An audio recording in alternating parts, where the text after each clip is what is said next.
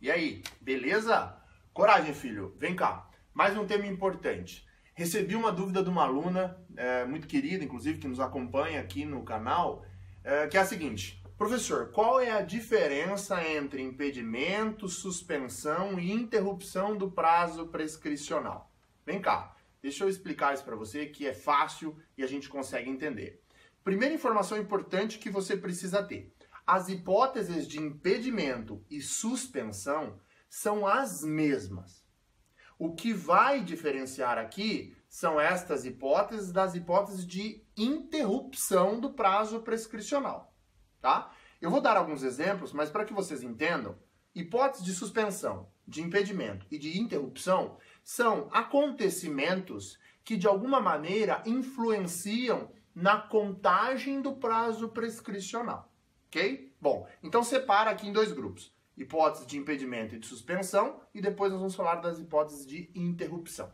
Porque vem a primeira pergunta. Tá, as hipóteses de impedimento e de suspensão, que são as mesmas, previstas lá nos artigos 197, 198 e 199 do Código Civil, podem ser diferenciadas como? Ora, basicamente, a diferença entre elas está no momento da sua realização. Se este acontecimento ou se esta hipótese for anterior ao início da contagem do prazo prescricional, ela vai impedir o início do prazo. Então, ela é uma hipótese de impedimento. Mas se ela se realizou depois da contagem do prazo, aí ela se torna uma hipótese de suspensão.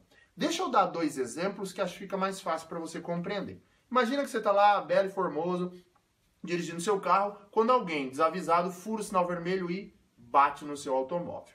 Obviamente, ele lhe causou um dano e ele tem de reparar este prejuízo. Bom, o Código Civil estabelece que o prazo prescricional de reparação civil é de três anos. Está lá no artigo 206 do Código, tá?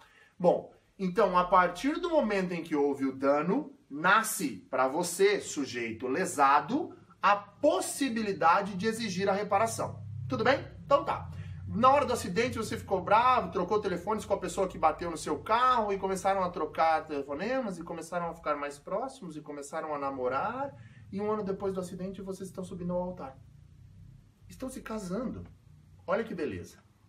O Código Civil estabelece que não corre prazo prescricional entre cônjuges durante a constância da relação conjugal. Então, sabe aquele prazo prescricional que estava contando desde o dia do acidente? Então, ele agora foi suspenso. E vai ficar suspenso enquanto perdurar a relação conjugal de vocês. Agora imagine o seguinte: mesmo cenário, sei lá, dirigindo belo formoso seu veículo, quando alguém fura o sinal vermelho e bate no seu carro. Só que já é o seu cônjuge, entende? Olha a diferença não corre prescrição contra os, entre os cônjuges, ok? A diferença é que este fenômeno da existência da cidade conjugal, no segundo exemplo, é prévio ao acidente. Então, é prévio ao início da contagem do prazo prescricional. Então, aqui será uma hipótese de impedimento. Não vai sequer começar a contar o prazo prescricional. Já no primeiro exemplo que eu dei, veja que o fenômeno se deu depois do acidente, ou seja, depois do início da contagem do prazo. E aí ele será uma hipótese de suspensão para a contagem do prazo. Se eventualmente a sociedade conjugal for dissolvida, eu retomo a contar o, o, o prazo de quando parou. E aqui é o pulo para a gente entender a diferença destas hipóteses para a hipótese de interrupção que são lá do artigo 202. Lembra? Hipótese de impedimento e suspensão no 197, 198, 199, enquanto que as hipóteses de interrupção estão lá no 202. Qual é a grande característica aqui das hipóteses de interrupção que diferem nas destas primeiras? Basicamente que acontecido o fenômeno, o prazo prescricional volta a contar do zero. Olha que interessante. Imagina é, que você, mesma coisa, acidente de trânsito, a pessoa pediu desculpas tal, nasceu para você o prazo prescricional para, em três anos, poder cobrar a reparação do prejuízo causado.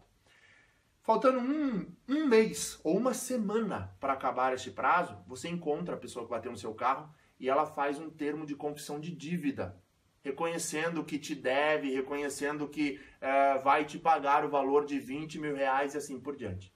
Este termo de confissão de dívida reconhece a existência de um direito. E nos termos do artigo 202 é hipótese de interrupção. Então, a partir daquele instante que o sujeito reconheceu o seu direito, há uma recontagem do zero do prazo prescricional. Então é uma hipótese de interrupção. Todas elas estão lá no 202. Enquanto que as hipóteses de impedimento e de suspensão estão no 197, 198 e 199. Dá uma lida lá, porque se eu não estou enganado, são nove. É, olha eu, nove colocando o número 8.